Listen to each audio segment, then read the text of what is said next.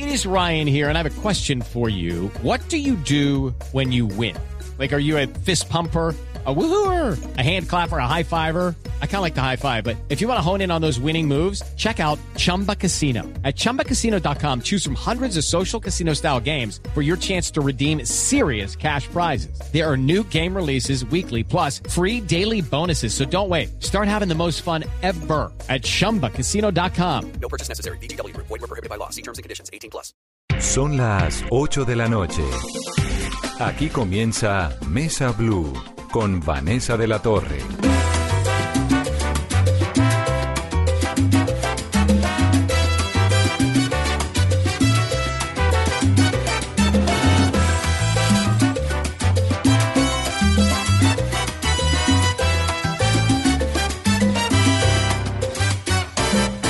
Vengo con esta gana loca de decirte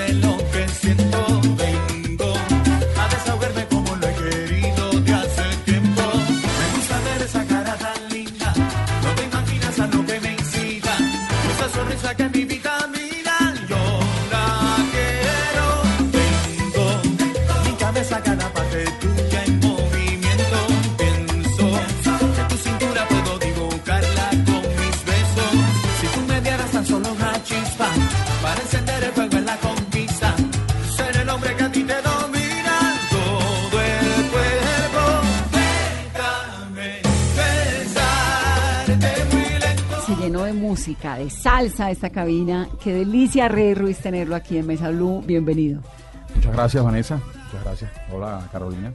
Encantado de estar aquí en, la, en Blue Radio. Y mira que tiene que ver mucho porque yo soy azul también. ¿Azul de qué? Yo soy azul. mira. Ah, así como yo, que le gusta el azul. Azul. Bueno, dígame una cosa, ¿cuál es su canción preferida suya? Para mí es mi media mitad. Fue mi media mitad. Pero toca que nos cante mi media mitad para Amor arrancar. Lo comprendido. ella. No, a dúo, a dúo, No, podemos hacer. Sí, claro. Fue mi media mitad. Un sabor conocido que me dio mucho más que quitar su vestido. Se encargó de prender la luz para ver mi alma. Cargo de prender Y se enamoró. Como en un cuento de hadas. Y menos mal que dijo esa canción, qué maravilla. Fue mi media mitad y yo solo su amigo. Hoy me cuesta pensar que esté todo perdido. Se cansó de esperar el sol sobre su ventana. Hoy me duele su adiós. Cuando mi corazón decide atraparla. La verdad es que nos hemos bailado a Rey Ruiz tantos años, ¿no? Yo crecí bailándomelo. Sí, todo el mundo que me entrevista me dice, yo crecí bailándote o crecí escuchándote. Eres tío tan viejo ya para eso. No, no, pero está desde hace mucho tiempo en el, en el ambiente, en la música, digamos, aquí en Colombia, pues siempre lo hemos escuchado con un cariño y una fascinación. Y yo, y yo me siento sumamente afortunado porque ustedes me escuchen de esa manera. Usted es colombiano también, ¿no? Ya casi colombiano. ¿Le dieron la nacionalidad en algún No, momento? Nacionalidad no, residencia. La residencia. Todavía. ¿Cuánto tiempo pasa antes de coger la nacionalidad? No. Su- Supongo que son cinco años, ¿no? No sé, pero ya tiene residencia. Sí. ¿Y hace cuánto? Hace cuatro meses. bueno, le falta un caminito. Ya un poquito. un poquito. No, pero como quiera que sea, me siento de aquí. ¿Y por qué, que- y por qué quería tener residencia colombiana y nacionalidad colombiana después? Porque así me siento más que ustedes. Yo siempre he dicho en, en Colombia que nunca me he sentido extranjero acá. Claro. Eh, eh, te- tienen tanta, eh, digo yo, tan, tantas formas de hablar, tanta, tantos lenguajes diferentes en diferentes zonas, que yo me puedo hacer la mía.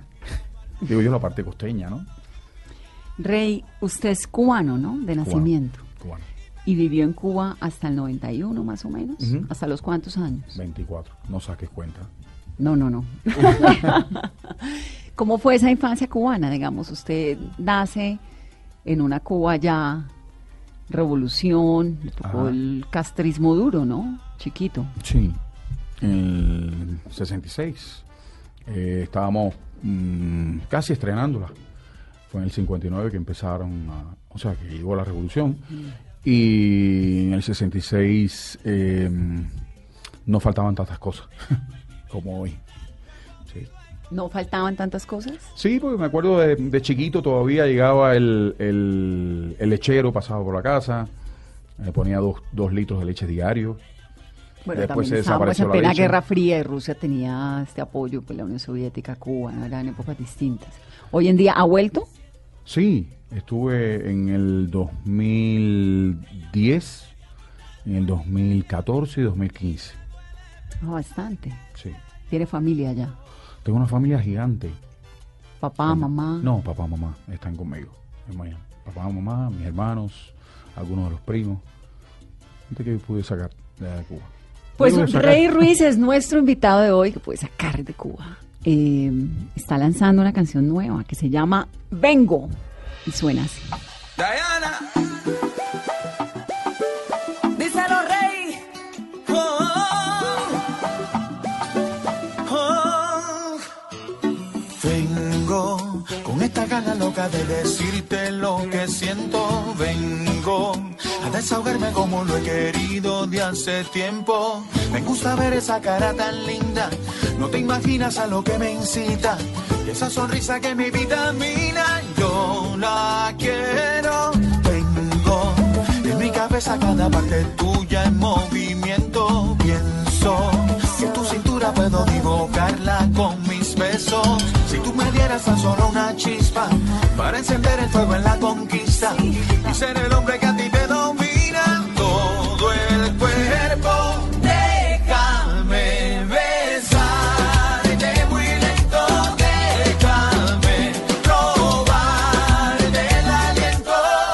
¿Qué es Vengo? Vengo es la. Creo que es el título más corto que he tenido en una canción. ¿Por qué? Eh, porque así empezó la idea. Y la dejé así. No sé si por, por vagancia o por, o por conveniencia. Eh, un día me levanté y dije: Yo tengo que hacer una canción, algo que tenga que ver con lo urbano. Porque también tenía la inquietud de cantarle a la juventud, a los, a los muchachos, digo yo. Y la canción nació como, como algo urbano al tener tantas canciones, digo yo, con, con- letras bonitas eh, y, y el género urbano mm, trae eh, la, la- eh, la línea de, de- de la letra es como muy superficial, como muy a lo que venimos. Me costaba mucho trabajo y entonces eh, comencé eh, esa mañana con vengo taratataratatatatata, y saqué la música. Luego saqué como dos o tres estrofitas, más o menos como la idea. Después me reuní con Daniel Santa, eh, Santa Cruz y entre los dos terminamos la canción. Pero eh, yo diría que es una canción diferente porque en el género urbano, eh, como te digo, las, can- las, las canciones son muy, muy fáciles. Y en este caso la canción que hicimos es una canción que tiene un poquito de letra, para ponerte un ejemplo como Despacito, que es una canción que se hubiera podido poner, por ejemplo, en, en balada o en pop, y se llevó al, al género urbano. Y de esa forma eh, se llevó y se explotó. ¿Y va a seguir como por este ritmo o lo suyo siempre es más No, no. la salsa? No, hay que desvestir un muerto para vestir otro. Eh, en realidad sí, soy hace mucho tiempo eh, mi género, salsa. Lo que pasa es que si, si me dejan, si me lo permiten y me lo, y me lo aceptan, me corro un poquito también. Le canto también a toda, a toda la juventud. ¿Y qué tiene la letra de Vengo? Dice, vengo con esta gana loca de decirte lo que siento, vengo a desahogarme como lo he querido de hace tiempo. Me gusta ver esa cara tan linda, no te imaginas a lo que me incita. Y esa sonrisa que es mi vitamina, yo la quiero. Vengo. No, Pero ven- vengo. Y Vengo, ¿por qué con ese beat del reggaetón? ¿Por qué caer también ahí? No de haberse quedado con su salsa pura Pero- con la que crecimos. Pero déjame decirte que también tiene un- una versión en salsa. Después de hacerlo como reggaetón, digo yo, como música urbana, eh, como que te entra aquel, aquella cosita por dentro de decir, no, no puedes abandonar a tu gente. E hice también una una versión en salsa.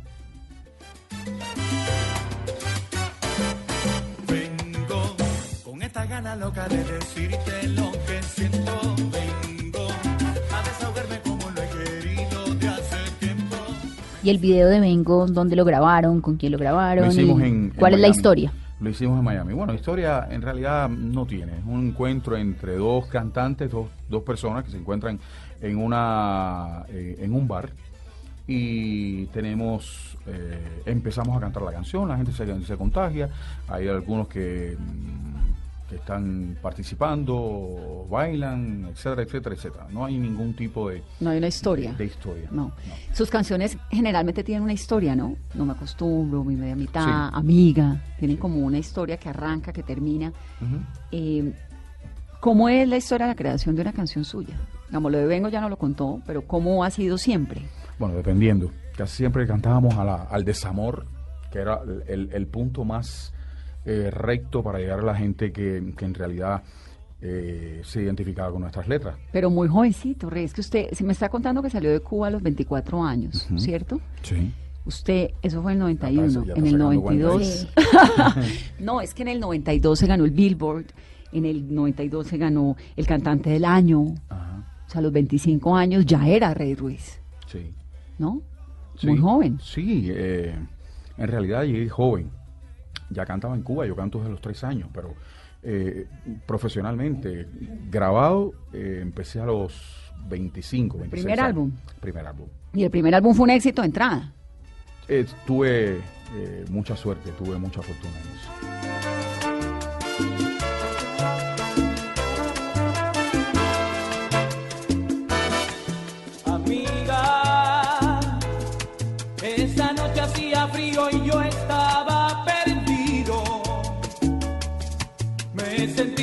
Triste y decidí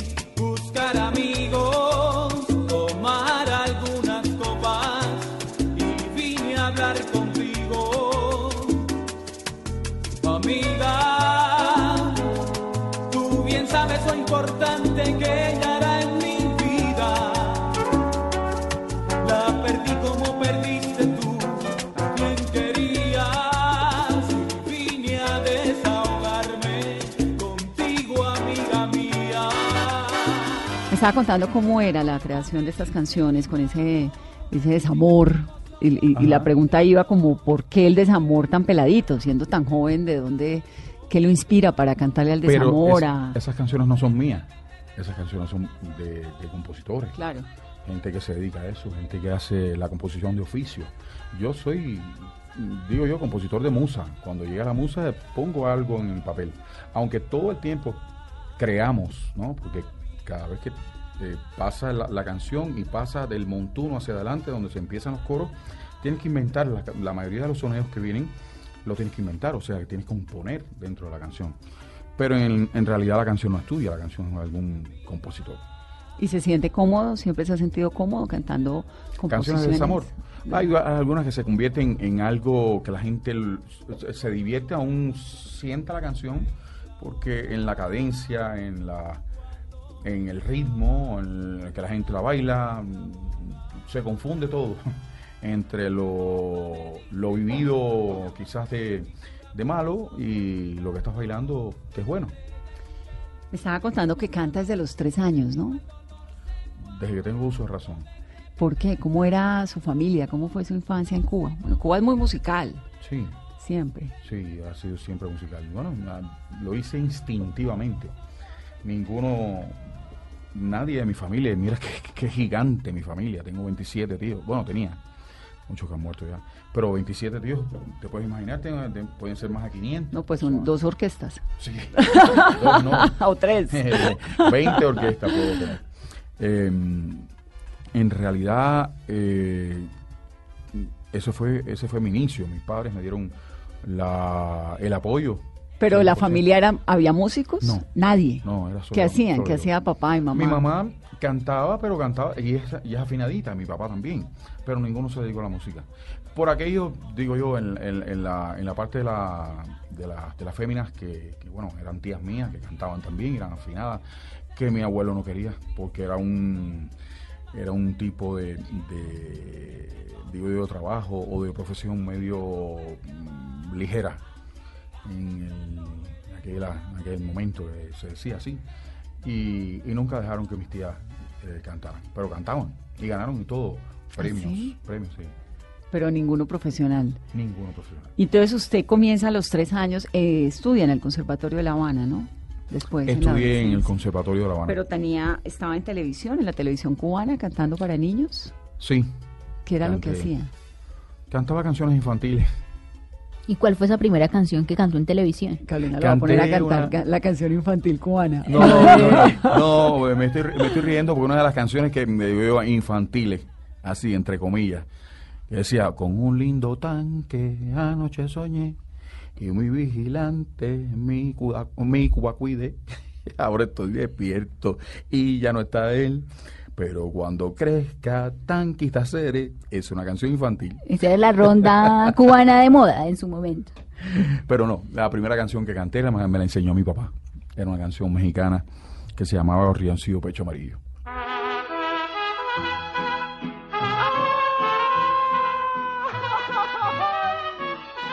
pobre pajarillo, revoloteando el destruido, un gorrioncillo, pecho amarillo, con sus alitas. ¿Y por qué su papá le enseña esa canción?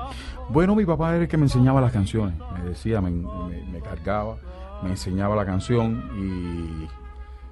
y, y, y después que me la enseñaba le decía, me decía, ve y cántasela a tu mamá.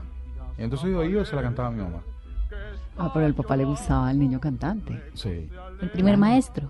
el primer maestro. ¿Y, y hermanos en la familia cuántos? Tengo dos, ¿Y ellos una hembra y un varón. eh, en algún lado artísticos o tampoco? Tampoco. Nada. Mi hermano como que quiso algún día hacer algo, pero no, no, no pudo. Rey, entonces usted arranca cantando en la televisión cubana y en qué momento de su vida dice, bueno, me voy a dedicar a la música. Mm, ¿Qué tan fácil era eh, para un niño estar en la televisión cubana? Eh, mis, mis padres tuvieron al- algún tipo de acercamiento con el, con el director del programa, se llamaba así Escenario Escolar, y me llevaron a su casa, me oyeron cantar y, dijeron, vamos a hacerle. Eh, incluso yo tengo por acá, ah, tienes mi teléfono, déjame, déjame enseñarte. Tengo algunas de las canciones que yo cantaba cuando chiquito. Pues siempre que conservar siempre la historia, ¿no? ¿Y por qué las tiene en el celular? Qué chistoso. Oye, pero ¿y qué querías que te la trajera en cassette? En cassette de donde estábamos aquí, tuve que, tuve que modernizarme. Por ejemplo, esta fue la primera canción después que yo canté una canción a guitarra, que fue una canción mexicana, que fue la que te La dije, que el que Pecho Amarillo. La primera canción que yo canté en televisión, yo tenía seis años. ¿Ese es usted que va a sonar ahí? ¡Ay, qué maravilla!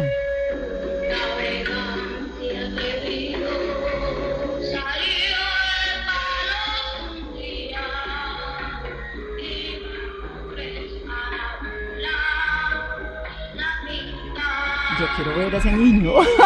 No, ese niño, ese el niño tiene foto. Ese ¿Solo niño no tiene audio? foto, solamente le doy. Pero, por ejemplo,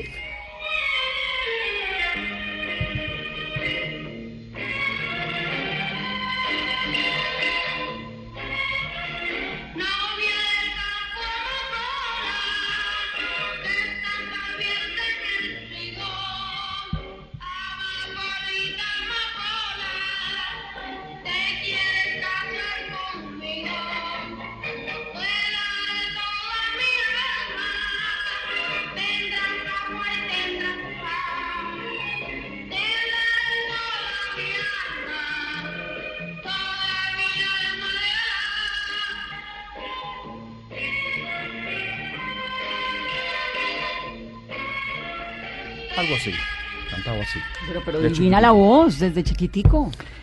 Eh, claro, que después fue cambiando. Mm, Cuando viene ya el- la, la etapa de la pubertad, que, que empiezas a cambiar de todo, mm, bajó. O sea, usted siempre fue cantante. Yo creo que sí. Sí, claro, es una cosa que lleva en el alma. Bueno, pues hay una canción que nos están pidiendo los oyentes y es esta. No me acostumbro de Rey Ruiz.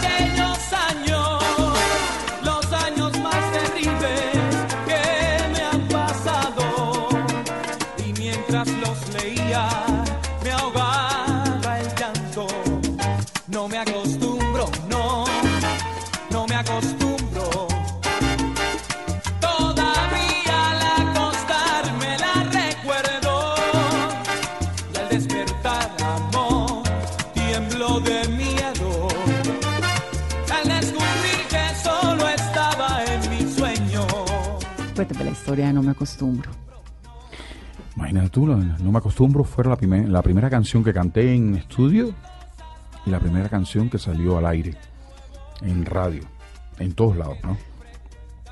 A esa, a esa can- canción le tengo muchísimo cariño porque me abrió puertas mm, ni se sabe dónde, eh, en lugares muy inimaginables. Eh, fue el principio de mi carrera, yo como, como solista, como, como disco, como discografía. Y, y han pasado ya como 27 años aproximadamente. Y todavía suena, todavía la cantamos, todavía Exacto. nos gusta, todavía es un himno, ¿no? Ese fue cuando le decía ahora al comienzo que usted llegó con toda, ¿no? Sí, diría yo, eh, fue el comienzo de una etapa muy bonita. O sea, eh, anteriormente cantaba, pero no era eh, en discos. Y esa, ese comienzo fue diferente, fue que todo el mundo te recordara por una canción. La primera, el primer gran éxito que tuvo fue No me Sí, acostumbro. no me acostumbro. Y obviamente terminó convirtiéndose en un pasaporte para, Sí, ¿no? Aquí a Colombia llegó de una, En Colombia fue al revés. En Colombia yo creo que el primer disco no fue eh, todavía el, el que en realidad me abrió puertas. El segundo fue el que me abrió. Y arriba de eso le abre puertas al primero. O sea, fue, el segundo fue cuál? Mi media mitad. Ah, claro. Mi media mitad le abrió puertas a- a- al primer disco, que, que es un disco, solamente así se decía, Rey Ruiz. Y, y la canción No me acostumbro, mm, canciones como Amiga, que fueron eh, de, disco. Amiga, Amiga, siento frío, ¿no? ¿No hay como frío ahí? No, te equivocaste con Luis Enrique. Te equivocaste con Luis Enrique. Y otra de las que no podía faltar, y yo creo que Vane también la tuvo que cantar en el colegio, era Amigos de Verdad, era la de todas las despedidas. Ah, sí.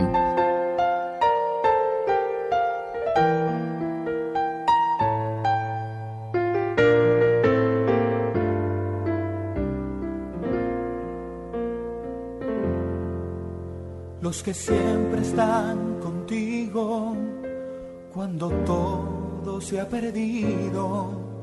Los que siempre dan la mano, pues nos aman como hermanos.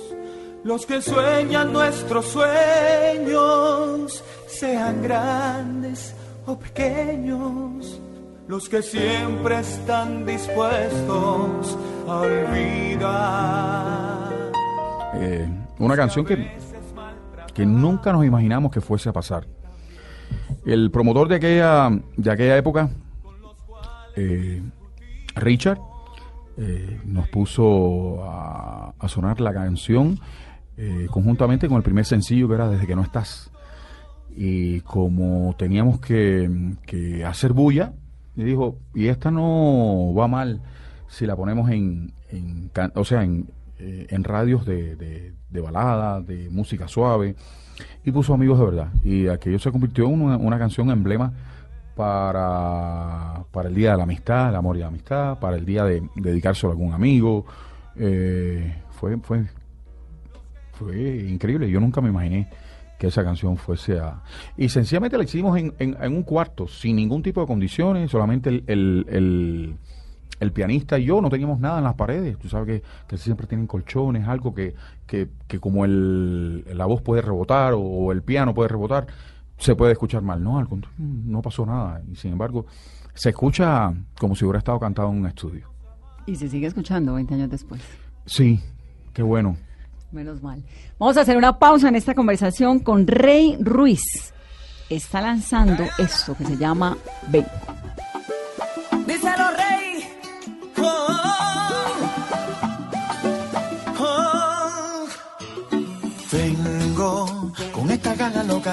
Decirte lo que siento. Vengo a desahogarme como lo he querido de hace tiempo. Me gusta ver esa cara tan linda. No te imaginas a lo que me incita. Y esa sonrisa que mi vida mina. Yo la quiero. Vengo.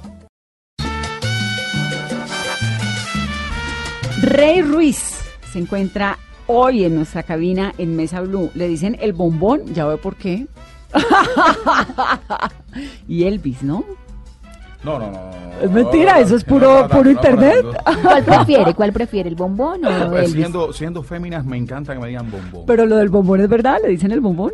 Eh, sí, eso, eso- por supuesto que no me lo puse yo, ¿no? No, pues por Me lo puso- supuesto. me lo puso, me lo puso una, una muchacha que, que era disc jockey de una, de una, de una radio, una emisora de radio, y que parece que en, el primer- en la primera portada del disco parece que le gustaba. Dijo, este Por señor es ese un bombón. y un bombón, y, empezó como piropo, ah, piropo y se convirtió en un sobrenombre. Y ahí se quedó el bombón. ¿Y Elvis? Elvis fue una americana que trabajaba en el nuevo en el nuevo, no, el no, nuevo en el nuevo Herald en- que es Miami igual y, y como yo tenía un look en aquel momento que era no parecía salsero era, eh, parecía rockero no sé el pelo algo pasa, pasaba que ella sintió como que y puso como un Elvis de la salsa como un Elvis no quiere decir Elvis entonces la- lo confundieron y se popularizó así de esa forma. ¿Y le gustan los apodos? Sí. Dependiendo de cómo sea. Porque eh, hay cosas que te comprometen. O sea, eso del bombón de la salsa, mm, eh, en cualquier momento soy ya el, el- el- el batido de la salsa. No, lo de Sí, Elvis de la eso salsa como, es una responsabilidad. hay- sí, sí, hay que, hay ¿No? que, por eso hay Hay que, mantener hay el nivel. Hay que mantenerse. Sí. Pero bueno, lo ha mantenido, por, por suerte. Bueno, ya, Bueno. Para, para, para los ojos, eh, por lo menos verse bien para los ojos que lo juegan. Si te preguntan si andamos juntos, que soy amigo y punto.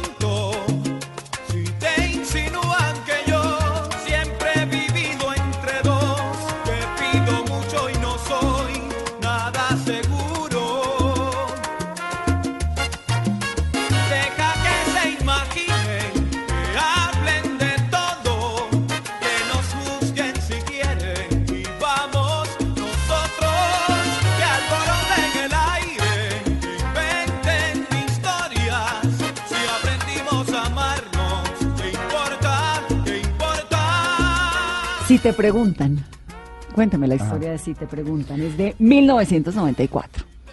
Exacto, ese es el mismo disco de mi media mitad.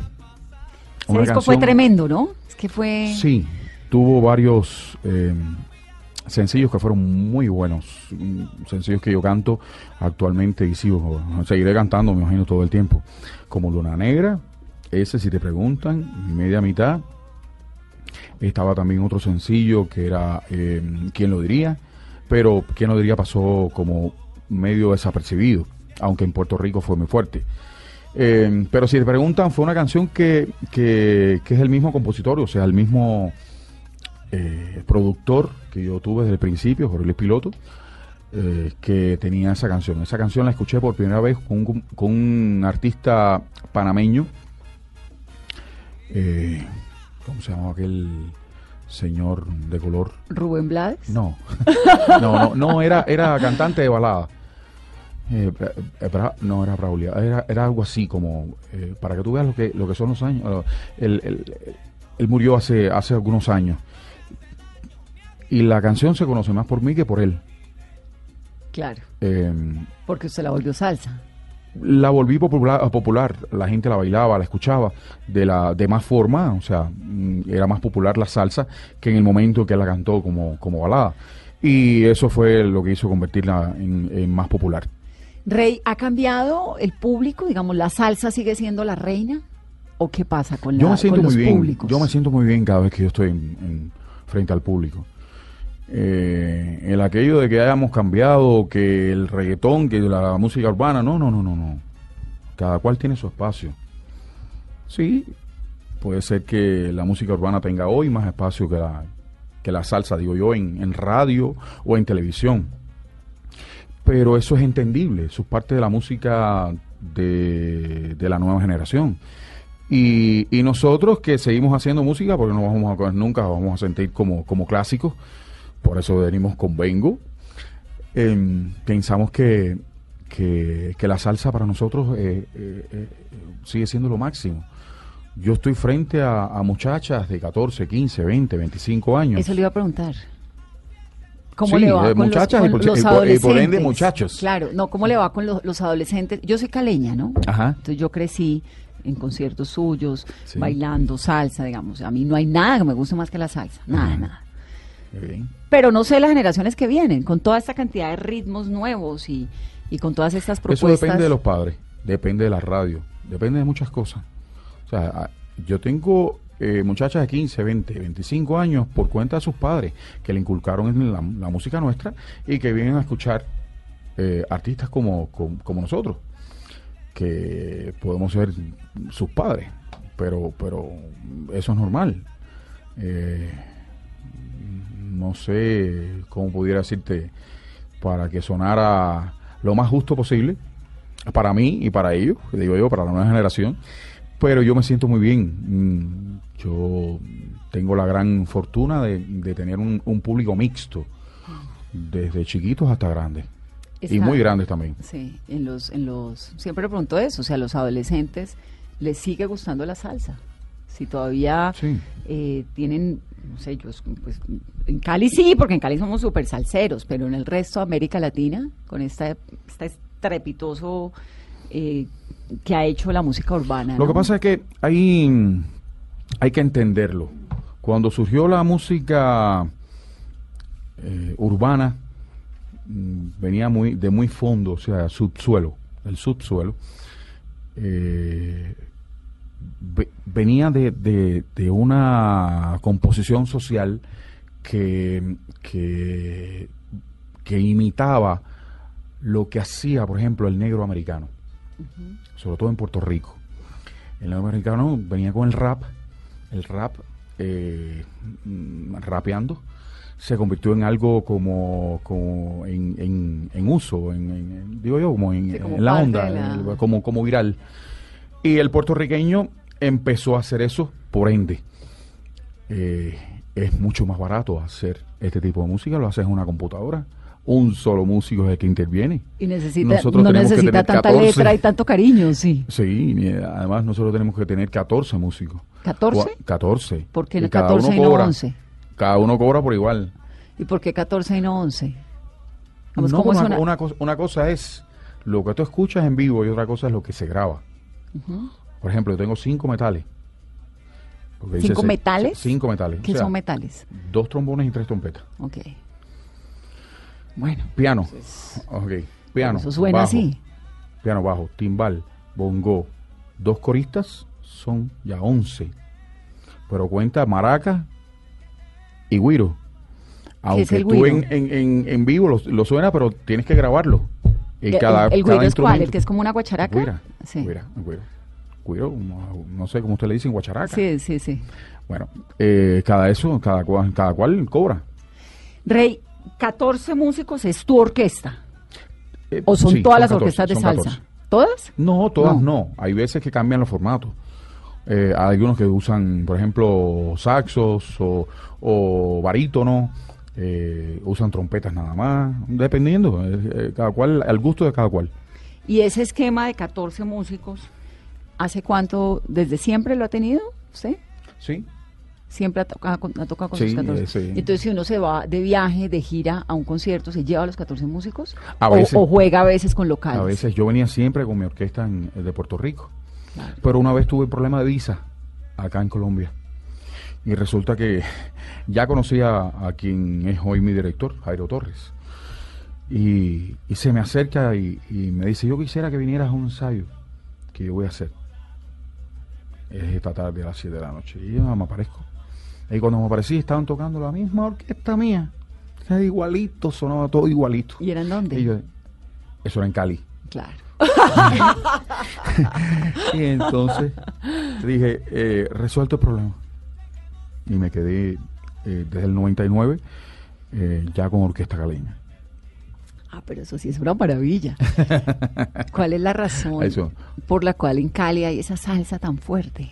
Esa No cultura de solamente, en, salsa. no solamente en Cali.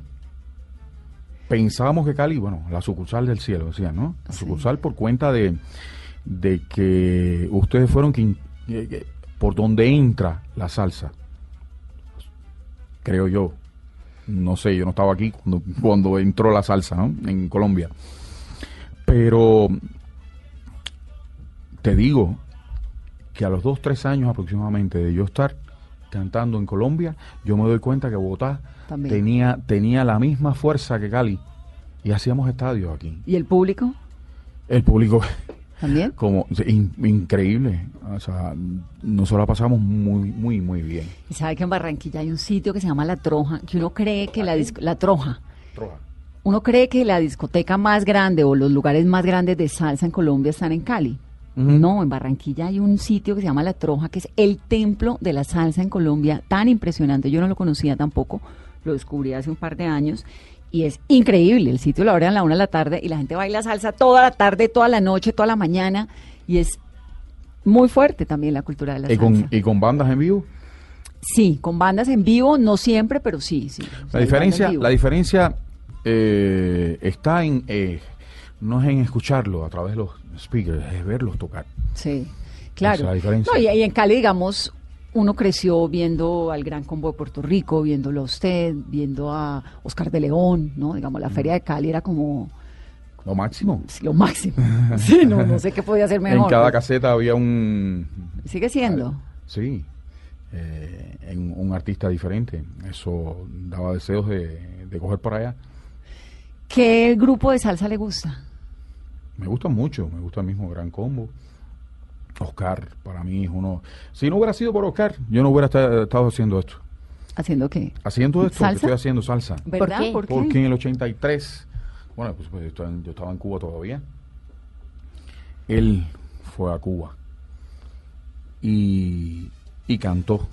eh, eh, hizo como tres o cuatro conciertos en diferentes lugares. Y por supuesto lo sacaron en, en- en televisión. Y lo que él irradiaba, yo nunca lo vi en vivo. En vivo te digo, en frente a frente. Pero lo que él irradiaba a través de la televisión, yo dije, eh, yo quiero hacer lo que está haciendo el tipo ese yo quiero hacer lo que está haciendo ese hombre. Me gusta lo que hace, en la forma en que se mueve, en la forma en que eh, proyecta, en la forma que canta lo que hace. Claro, no sonó, no sonó a él, ¿no? Sonó con mi propio paquete, pero me dio, me abrió el espectro de, querer que usar mi música, o sea, la música de nuestro país. Porque, digo yo, cuando empecé la salsa, era el desayuno, almuerzo y comida, desayuno, almuerzo y comida de mi país. Eso es lo que, lo que, lo que queríamos hacer. ¿Y lo pudo conocer en ese momento? No, lo No. conocí después, muy, muy tarde después. ¿Cuándo? Algún, alguna que otra, a otra gira. Estábamos en Venezuela, estábamos en, estábamos en Venezuela. se relajan. ¿no? sí, eh, sí, alza, alza. Eh, eh, Venezuela. estábamos en Venezuela en, en- en televisión y recuerdo que estoy haciendo el mismo, el mismo eh, comentario y me dicen que entonces te tenemos una, una sorpresa y me pusieron al teléfono con él y yo le dije muchísimas gracias por, por primero por per- permitirme hablar con usted y segundo por, por ser mi inspiración. Wow, qué bonito. ¿Mm?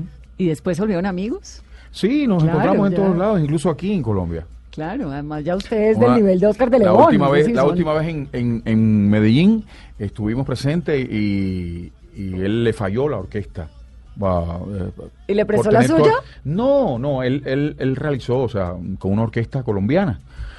Eh, y resulta que al final del, del show, eh, nosotros vivimos en la misma ciudad, en Miami. Y entro yo al avión. No, al avión no, estábamos todavía en la manga del avión. Y no me doy cuenta que él viene atrás de mí. Y me hace así, me toca, me dice, déjame hacerte una pregunta.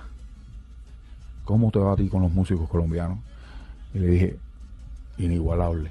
Y dice, muy bien. Eh, claro, desarmar un muerto para, o sea, desvestir un muerto para vestir otro es difícil. Y yo sé que, que, que acostumbrarse es volver otra vez a construir el, el, digo yo, el edificio que has construido durante tanto tiempo. Él sigue trabajando con su orquesta y busca la manera de sacarlos de Venezuela, aunque tiene una orquesta también en, en- en Miami. Pero él sintió como muy buen respaldo esa vez que estuvimos en Medellín, de músicos colombianos. ¿Y cuál es su canción favorita de Oscar de León? Eh, una canción que eh, hice un, un dúo con él. Ah, Digo yo, en un, en un ensayo. A- a- otra canción que él me invitó a cantar en un disco de él, pero eh, tengo que tengo que oírla para, para cantársela, ¿no? Porque no me la sé. Eh, Aquí se la que- pongo, óigala.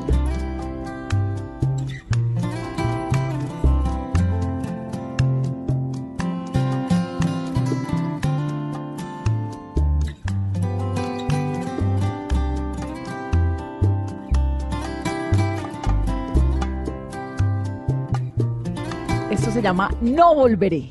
Eh, no volveré a ol- a olvidarme del, del nombre de la canción. Te lo prometo. de Oscar de León con Rey Ruiz. Yo que pensaba que toda una vida iba a estar a tu lado, pero las cosas no salieron como había calculado. Un día se apareció, nos tomó de sorpresa. No estás conmigo y no puedo negar que esa verdad me pesa. No volveré. Entonces eso le pasó con Oscar de León, qué divertido. Sí. Que fue su inspiración para salir de Cuba. ¿Cómo fue la salida de Cuba, Rey? Cuénteme eso. Salí a través de República Dominicana. República Dominicana estuvimos como un mes y pico aproximadamente. y ¿Salió con el papá, la mamá, con quién? con la esposa. Con la esposa. Sí. Estuvimos en... La esposa es dominicana. Mi esposa es dominicana. ¿Y la conoció en dónde? En República Dominicana. Usted estaba en Cuba, estaba en Cuba, fue a República Dominicana, ¿a qué? Eh, fui a, a- a un show de Tropicana. Precisamente estaba trabajando en Tropicana. Y, y nos contrataron para ir a visitarla. Allí nos conocimos. Ella era la... Tropicana la es Tropicana Cabaret. Sí, Sí. Cabaret Tropicana. Cabaret Tropicana. Eh, ella era la, la secretaria del señor que nos llevaba. Y ahí nos conocimos. Y se enamoró. Ahí empezó esa relación. El amor vino después. Y ahí luego entonces se van juntos a... Eh, eh, salimos a República Dominicana. El, cuento entre la ida a República Dominicana y regreso es un poco largo. Por eso es que si te lo hago, empiezo a, a divagar entre, entre cuentos y cuentos, ¿no? Pero al fin y al cabo, bueno, salimos a República Dominicana. Estamos un mes y al mes la Fundación Cubano-Americana nos recogió y nos llevó a todos, a- digo yo, los cubanos que estábamos to- por todas las islas parados, Claro. Eh, a, a Miami. Así fue que, que juntamos, digo yo, en, en- en Miami. Eh, de ahí comenzó una historia que hace mm, 30 años, mi madre, no, no puedo creerlo. Todavía, 30 años. Bueno, sí. pero es una historia linda, una historia de, de éxito. No, una historia, no, tú estabas hablando de la historia, otra historia. De la historia de, la amor. historia de amor. Sí. ¿Hijos? Eh, tengo dos. ¿Músicos? No, no. Ella es enfermera y él tiene 14 años. ¿Y le gustaría tener eh, músicos hijos? Me encantaría. Eh, mi hija me acompaña en los coros cuando estamos allá en, Ah, canta. en, en Miami. O sea, digo yo, en Estados Unidos. Y canta. Canta, sí, canta. ¿Y por qué no se dedica al canto como el papá? Esto es una, una carrera que no se hace de la noche a la mañana. Tienes que dedicarle mucho tiempo, igual que otra cosa. No importa, pero tienes que tener dedicación, tienes que tener eh, el deseo. Y, y hay veces que, que aunque tengas el deseo o el, o el afán, eh, no salen bien las cosas y, y- y puede que te dé un chasco la vida. Claro. Yo he tenido suerte, yo tuve eh, suerte, yo creo que el- desde el primer día que canté, pero todo el mundo no los tiene. Y tengo muchos amigos que han sido muy buenos músicos y nunca, Nunca eh, lograron. lograron. ¿Cuál es la explicación por la cual usted ha logrado mantenerse durante tantos años? Bueno, la explicación mía. Yo digo la, la perseverancia, el deseo de hacer música, el deseo de estar frente por frente al, al público, de cuidarme frente al público, de hacer las cosas bien, de sentir lo que yo hago y que sientan lo que yo hago. En una entrevista que tuvimos aquí con Wilfrido, ¿no? ¿Era? Wilfrido Vargas, que nos estaba contando de la Fania, de cómo era esta época de la Fania, toda revoltosa. Y me acuerdo perfecto que le preguntamos que, que cómo era la vida en la, en la tarima y decía que era un desastre, que esto era eh, pues demasiada adrenalina, demasiado trago, demasiado todo. Sí, pero eso eran eh, tiempos En diferentes. tiempos de la Fania, ¿cómo ha manejado usted la vida de la tarima, de la salsa? de- Fíjate si eran di- eh, diferentes. Eh, Llegó un momento en que a mí, a mí me gustaba mucho Andy, Andy Montañez en, en Puerto Rico. Y yo tenía una joda esa que nunca se acababa. Pero yo siempre lo veía con un traguito de, de brandy en la mano. Y yo le pregunto qué cosa era lo que tomaba. Me dice, no, yo tomo brandy. Y yo digo, "Uy, voy a, voy a ver eso. Y cojo una caneca, una caneca, y yo no sé, me- yo- yo- yo- era como, como algún souvenir, como, como los que traen como con, por a cuero por fuera, una botita pequeña. La lleno de brandy y me la llevo todos los días al- al- a la Co- presentación. Como Andy Montañez. Como Andy Montañez. y me hacen así, me paran los músicos y me dijeron, no, No. porque te vas a volver adicto al trago. Y la diferencia, Sus músicos. mis músicos, me dijeron, no, a partir de eso empiezas a tomar agua. Y ellos fueron los que me pararon. No puede ser. Yo estaba, Listo. no estaba alcoholizado, no, yo no tenía, nunca he tenido ningún tipo de vicio. No, no, no, pero digo, estaba listo para tomarse su Exacto, brandy, sí. Para to- tomarme siempre mi brandy. Claro, era época era épocas distintas, digamos, lo de la Fania fue mucho más Sí, rumbero, mucho más alborotado. Sí, ¿o qué? claro. eh, yo pienso que la- las generaciones han cambiado cantidad, imagino en los 80. Yo tengo una- un amigo tenía un club en Miami y decía, bueno, eh, el, el club nunca pasó nada. Para aquí habían 400 personas y 800 armas. Yo decía a mi madre, ¿cómo, cómo era posible? Y dice, no, no, no, esto era así. Eh, en los 80 era diferente, 70, 75, 80. eh, eso era parte de, de- de algo normal eh, que, se, que se hacía dentro de la, de la sociedad. Hoy, bueno, en la- yo creo que la parte más sana que hubo de la música, mm, por lo menos de salsa, creo que nos tocó a nosotros. A usted. Usted ha sido juicioso siempre. Sí, muy juicioso. ¿Y cómo se cuida? ¿Cómo se cuida la voz? Lo primero que tienes que hacer es pararte de hablar. Y llevo como tres días hablando. No, pero como no vamos a cantar y vamos a seguir dando eh, este, este, no, no, dando, dan, entrevistas, eh, el abrigo es muy, muy importante. O sea, la comunicación es muy importante. Eso, no hablar, dormir. Cuando dicen hablar es en serio, digamos, ahí usted antes de un concierto se queda en silencio. No, cuando no puedo, no. Por ejemplo, ayer tuvimos el, el- concierto. el- el concierto eh, y estuve desde las 5 de la mañana. Me paré, hice dos programas, canté en el primero, que era a las 10 de la mañana, y decía, y el primer, el primer consejo que le doy a la niña, le digo, no se canta de, de- de mañana. Eso es lo primero que te, de- te voy a dar de consejo, no se canta en la mañana. Acababa de levantar, no se, le- no se canta. ¿Por qué? Porque afecta la voz. Afecta totalmente. ¿Tú has oído cómo suenas tú en la mañana?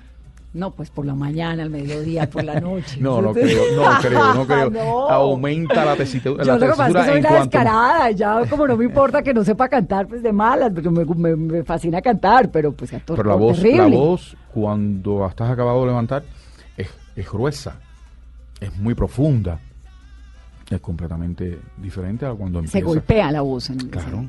claro. Ah, entonces usted cuando tiene un concierto guarda silencio en lo posible, se cuida. Sí, trato de, de- de no hablar. Y digamos la altura, el hecho de una ciudad como Bogotá frente a una como Cali, ¿eso en afecta en algo? En ese sentido, sí, en ese sentido, eh, lo que afecta más bien es el, la respiración, el que estás en, en la tercera canción y parece que se te va a salir el, el estómago por la boca. Eh, es difícil, pero empiezas a manejarlo y poquito a poco vas, vas controlando. Y llegas a, a la séptima, estás como, como nuevo. ¿Quién le enseñó a cantar a usted? Yo lo hago instintivamente. Yo, lo, yo, lo- yo, yo nací cantando. A mí nadie me enseñó a cantar. Nadie le enseñó, mire, hay unas técnicas, hay unas, No. cla- hay unas, ¿no? Mm, Nada. No. Wow.